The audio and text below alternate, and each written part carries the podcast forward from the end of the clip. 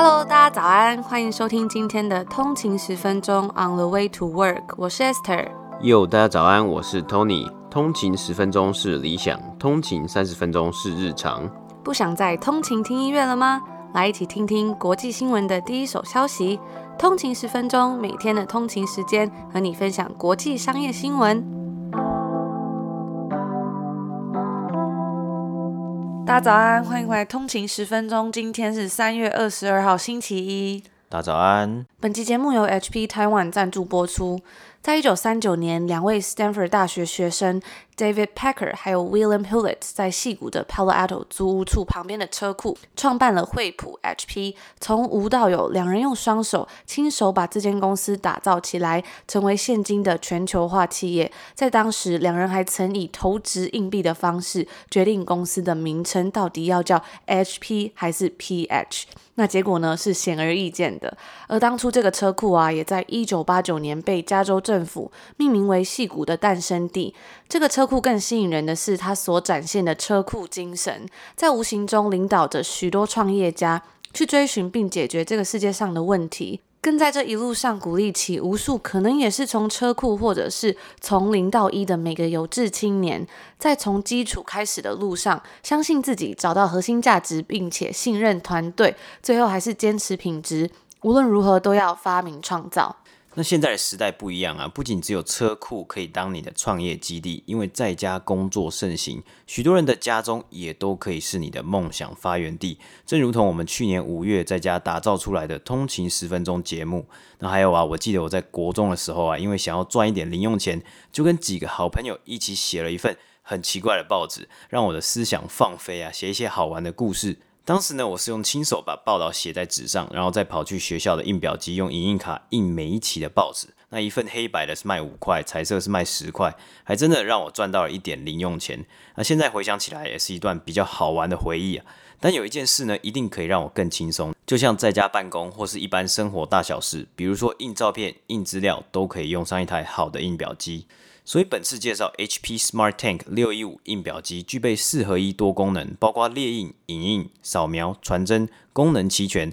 手机搭配下载 HP Smart App，一键搞定所有功能，更可以随时随地远端列印。连续供墨的印表机适合 SOHO 族、小型工作室或是中小企业使用。这台印表机更是办公室的神队友，具备超大印量，一组原厂墨水啊，可以印黑白文件六千张，彩色文件八千张，列印费用每张不到一块钱，完全就是低成本。无论是十度以下的寒冬，或是刮风下雨，或是三十度以上的炎热夏天，大太阳都不用再辛苦出门找影印店或是找超商影印。而且 Smart Tank 六一五的品质长效不褪色，让你面对客户时，提案极致发挥，完美不落差。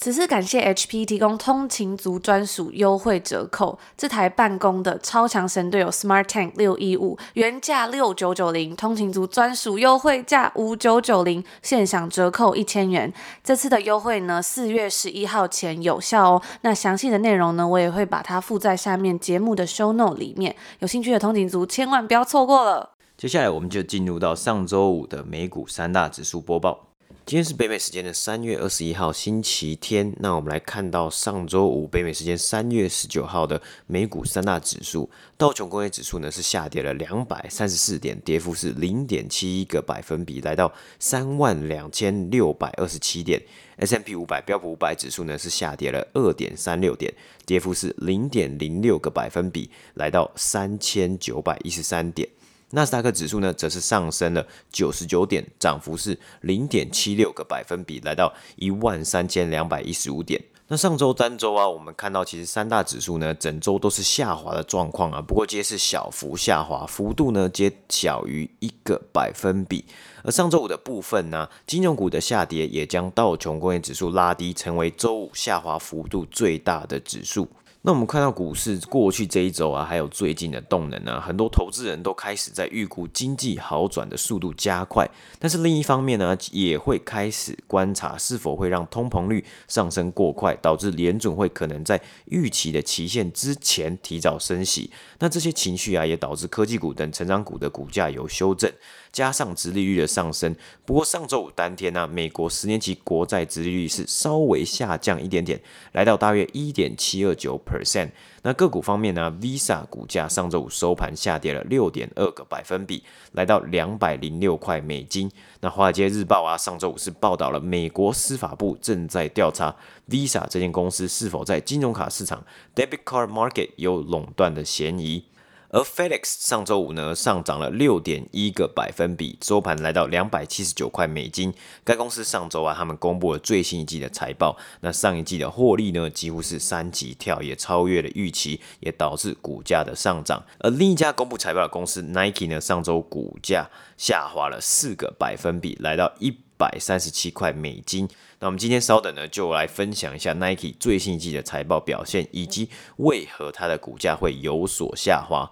那上周五啊，美国联储会是决定不延长在疫情期间给予各大银行的资金宽限规定啊，也导致银行股出现下跌。JP Morgan 呢是下跌了一点六个百分比，Bank of America 下跌了一点一个百分比，Citigroup 呢则是下跌一点一 percent。那以上呢就是今天我们 recap 一下上周五的美股三大指数表现。今天要跟大家分享一则跟 Goldman Sachs 投资银行有关的新闻。在向管理人员进行的一项调查中，有十三位的高盛投行部门的分析师表示说，他们在所谓的不人道 （inhuman） 的环境下工作，每周工作将近一百个小时，严重恶化了身心的健康。那刚刚我就有换算了一下，假设星期一工作到星期五的话，每天呢是要工作二十个小时，等于就是几乎睡在公司了。那如果星期一呢工作到星期日都不休息的话，每天还是要工作将近十四点三个小时，一样好像还是蛮惊人的。那这一次呢，他们要求啊，希望能够将每周的工作时间限制在八十个小时，留出更多的时间为客户还有团队做准备，并且呢，保证说周五晚上跟周六是可以放假的，除非公司有事先批准的例外。那这样换算下来呢，等于一周工作六天，那一天工作的时间大概是十三点三个小时。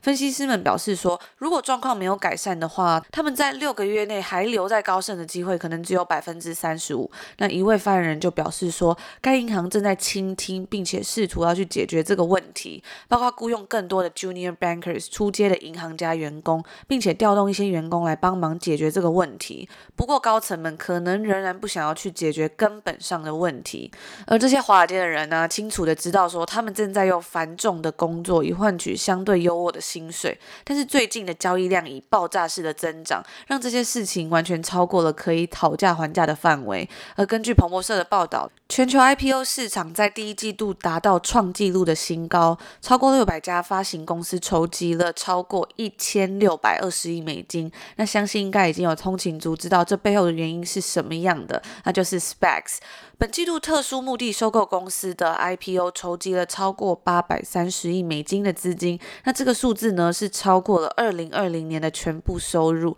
那作为领先的并购顾问，Goldman Sachs 的业务可以说是蒸蒸日上。而根据 Refinitive 的数据啊，高盛在第一季度为三十二个 SPACs 公司提供了建议还有顾问，只有花旗银行可以击败他。以五十六个 SPAC 一百零五亿的金额，那 Goldman Sachs 的 CEO 就表示说，说高盛的交易积压量已经来到了历史新高，在市场上呢，超过四百家的 SPAC 公司捧着超过一千三百一十亿美金的现金，正在寻找公司，希望可以合并。那随着 SPAC 公司继续以很高的估值来进行 IPO，分析师也有担心说市场会有消化不良的可能性。而根据 S 三的数据呢，自从年初以来，针对 SPAC 公司的做空啊，已经增加了三倍之多，达到了二十八亿美金。那美国证交所最近就警告。投资者说，对于这种比较有名的人去带领的 SPAC 公司，其实呢，应该要更加的保持怀疑的态度。那以上呢，就是今天这一则有关 Goldman Sachs 的新闻。接下来我们来谈谈，我们刚刚有预告过，我们来谈谈 Nike 最新一季的财报。那这一季呢是 Nike 财务年 Fiscal Year 二零二一年的第三季，那是截止于二零二一年二月二十八号的三个月，在。这一季呢，他们的营收是达到了一百亿美金，与去年同期相比呢，是上涨了三个百分比。而 Nike Direct 就是 D to C 直接面对消费者的营收为四十亿美金，成长二十个百分比。数位销售呢，则是成长了五十九个百分比，净利为十四点五亿美金，换算为每股啊是九十美分，高于分析师的预估七十六美分，也较去年同期净利八亿四千七百万美金有所成长。然而啊，营收一百亿三千六百万美金的部分呢、则是低于分析师预估的一百一十亿美金。那营收部分略低于预期啊，净利部分是有所成长。我们也看到它其实它的毛利率的部分呢、还有它的 margin 的部分是表现不错的。在本次电话会议中也有讨论到，那也看到啊，其实转移到线上或是转移到直接面对消费者的进攻策略，也算是逐渐在奏效之中。然而啊，这一次导致股价下跌的原因。原因呢？首先呢，是我们来看到，因为营收低于分析师的预期，那为什么会有这样的结果呢？主因包括北美市场的营收较去年同期下滑了十个百分比。那为什么会有下滑的现象呢？因为我们先前其实在讲 Peloton 的财报之中也有提到过啊，其实过去一个月也有许多媒体有专文来报道这一件事情，那就是在加州的港口啊是一个大塞车的状况，许多货品进不了北美的市场啊，除了 Peloton 之外，包括北美。百货公司 Nordstrom 还有零售商 Urban Outfitters 皆有表示遇到这样的问题，许多公司呢更预估这个问题可能会拖到今年的下半年。那今年的下半年其实也跟很多公司像是 Macy's 百货他们提出来的预估，下半年呢人流量会重新回到实体店面的预估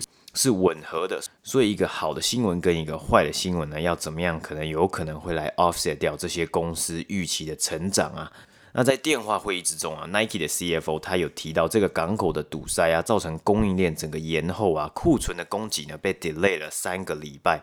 那在欧洲、中东以及非洲地区呢，Nike 表示啊，因为疫情导致关店，还有有所限制的实体店呢，也造成销售额的下降。不过销数位销售呢，在这些市场上一季是成长了六十个百分比。目前呢，这个区域大约有六十 percent 的店已经开门了，也就是另一方面，我们看到几乎快一半的店是没有办法开门，或是。或是有一些店呢、它可能它的营业时间是有所限制的，所以我觉得还是有一些影响。其实开门六十 percent 啊，真的是应该会影响蛮多的。不过我们看到 Nike 在这一次的重点，其实还有一个快速成长、成长非常快的市场，就是中国的市场。在中国的市场呢，上季看到了销售是成长了五十一个百分比，相比之下呢，北美市场是下跌了十个百分比啊。那对于未来的财务预估啊，Nike 提供了本季以及本次财务年的预估，预计啊，北美市场库存的运送时间会渐渐好转，而欧洲封城的限制呢，会在四月份的时候渐缓。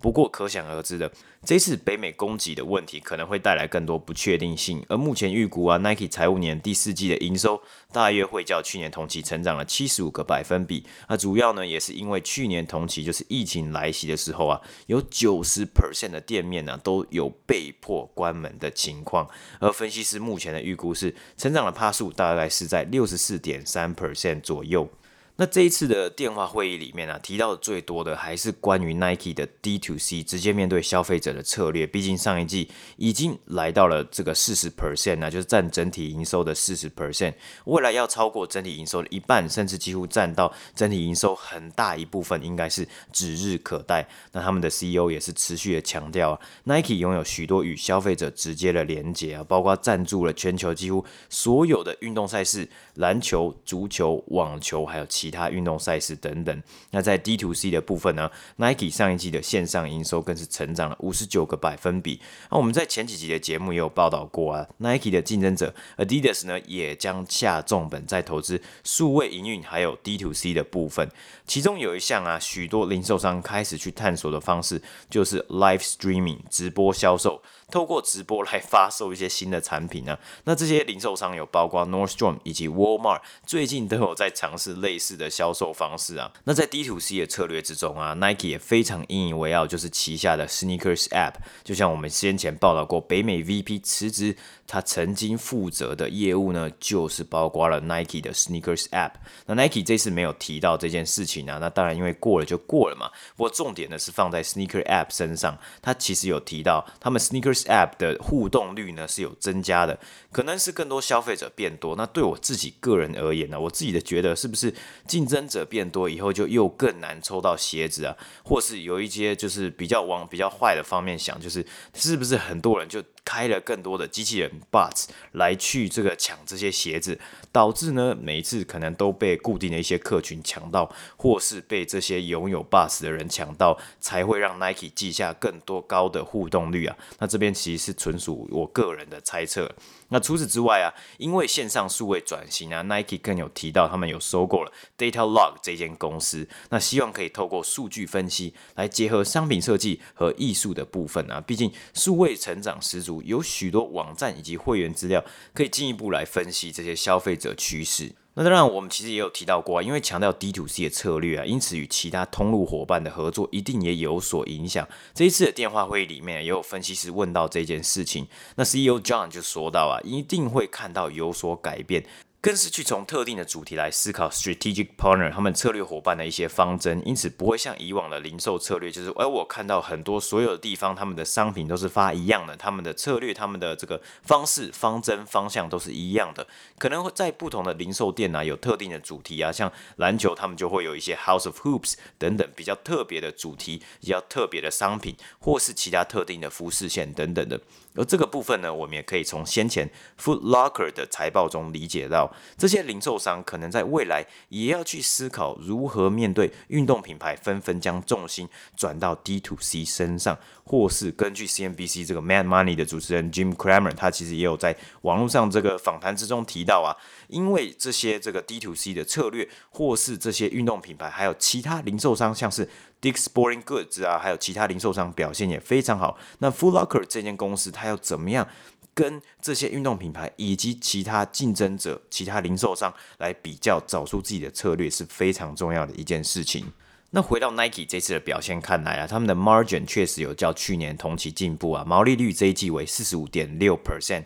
去年同期为四十四点三 percent。那 SG&A 其中的 Demand Creation Expense 基本上就是包括一些行销的预算啊，也有较去年同期减少了十八个百分比。那不过在与分析师的问答之中，也是解释到啊，因为二月也就是与去年相比啊，是疫情前后的差异。疫情后呢，当然是有一些预算是有减少，但是预估啊，会为了未来的成长还是会持续增加。那也可以看出 Nike 在疫情之后营收不减，整体消费者购买力啊有持续增加的趋势。而在 CEO 的发言之中啊，他提到 Nike 的特别成长，像是 Jordan Brand 上一季也有双位数的成长，一些特别的成长机会啊，包括数位、国际市场、服饰以及女性消费者这个区块。那对于 Jordan Brand 来说啊，去年底推出的 Air Jordan 十一代创下了有史以来的销售佳绩。那基本上啊，其实每一年呃 Jordan Brand 在每一年的十二月，就是年底的时候呢，他们都会推出 Air Jordan 十一代，有不同的款式啊，不同的版本，有的时候可能是复刻以前推出过的版本。那去年底推出的 Air Jordan 十一代呢，是达到一亿七千五百万的营业额啊，啊，因此啊，在这一次的财报得到了消息啊，来看是今年或是下半年，今年下半年大致上也就是许多零售商提到了经济回温，那预期很多地方的封城限制会减缓呢，不过最主要的影响，我想应该还是港。港口这个供应的问题啊，会多快可以解决这个问题？会是预期下几季的成绩的一大看点。那也是各家零售商想破头的方法是：诶，空有需求，很多人想要去买，像是 Peloton，很多人想要去买他的这个跑步机啊，或是他的这个健身飞轮，但是你供给根本没有跟上呢，也无法在这一块市场上拿下成绩。那最后啊，一样讲一下我这次在听这个电话会议的时候的一些心得啊，就是有时候呢，其实有一些分析师问的问题啊，我真的是很想给他翻白眼啊，因为这一次呢，有一个分析师他竟然问了两个问题然后，通常其实分析师呃时间的限制之下，然后通常是给问一个问题啊，这这次他们很 chill，所以就让这个分析师问了一个 follow up，就是在问第一个问题之后呢，再问一个追问的问题。没想到这个分析师竟然问什么问题呢？他就说：“哦，我在上一次的时候呢，我在去年呢，我就看了《Last Dance》，就是关于 Michael Jordan 在这个他最后拿下最后一座冠军杯的这个纪录片嘛，Netflix 的纪录片也是非常的红啊，也导致在 Nike 的财报之中，他们有多次提到，因为这个纪录片呢、啊，让他们 Jordan 鞋的销售额是有真的有增加，还有需求真的有增加。”那这一个呃分析师他就说啊，因为从《Last Dance》里面他有看到，哎，呃，有关于。对于 Jordan Brand 的一些 budget，那这个 budget 其实是当年的 budget，或是很久以前的 budget。他说，哎，他们那时候讲出来的 budget 可能三四百万，但后来实际上的 budget 可能是一百多万左右。也就是说，在这个定定预算的时候呢，是有一个落差的。他就想问说，哎，那这个落差是怎么样的落差？为什么会有这样的落差？那可不可以让我在之后我在做我自己的这个财务模型的预估上面呢，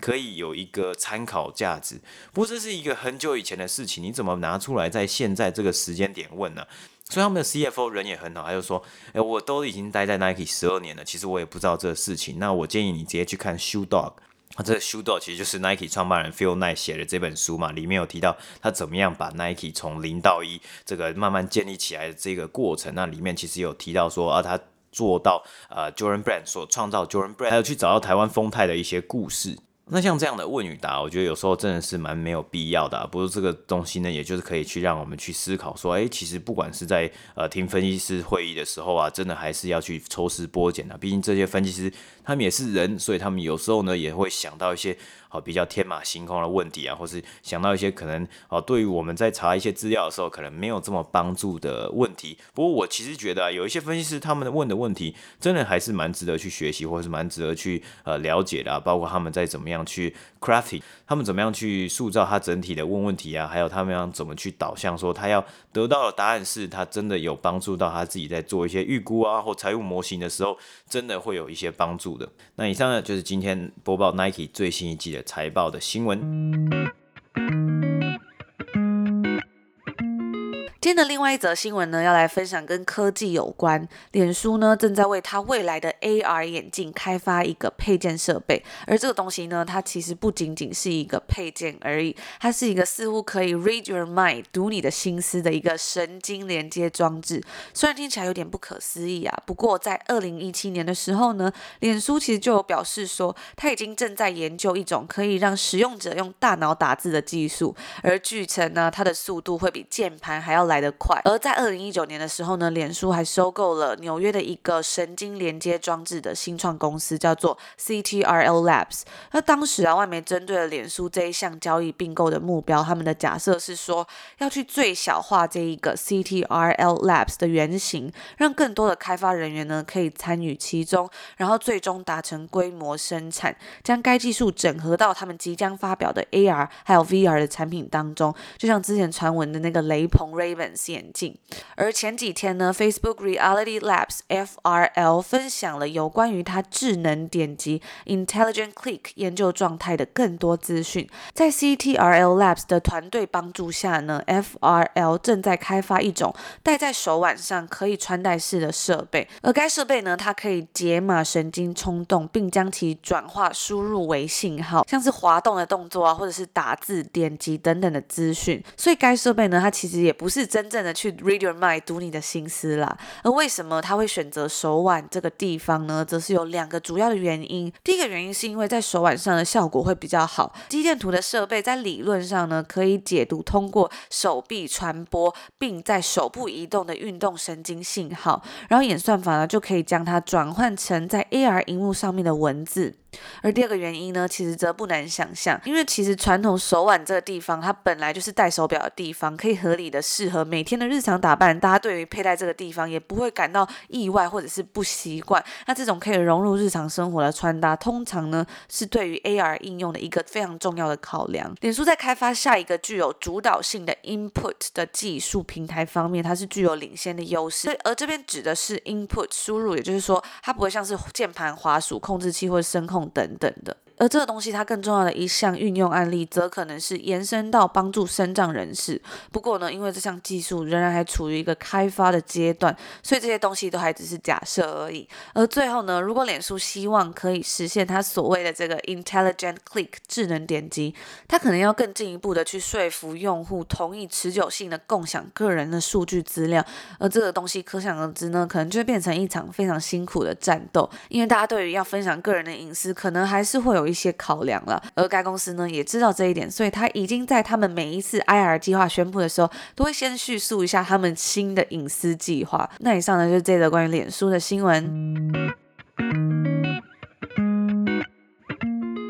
那以上呢，就是我们今天要跟大家分享的所有的内容啦。那今天是星期一，又到了一个新的礼拜，不知道大家在这上周末的时候有没有做什么出去玩啊，或者是有没有做什么特别的活动？我在这个周末呢，就看了这个《正义联盟》，就是最新出来的四个小时的，就是那个 Zack Snyder 这个 Snyder 导演，这个导演他所剪辑的最新版的他自己的版本的《正义联盟》啊。我记得在四年前，我好像也有看过，就是之前有上映的那个《正义联盟》，而且当当时呢，我好像是看了一个午夜场的，就是十二晚上十二点的电影，然后那时候大概好像十二点就可以算早场的票，但是我我真的是好像有点看到睡着，所以我自己在看这一次的时候，几乎是已经要没什么印象了。那我自己是觉得啊，就是四个小时的电影真的还蛮长的，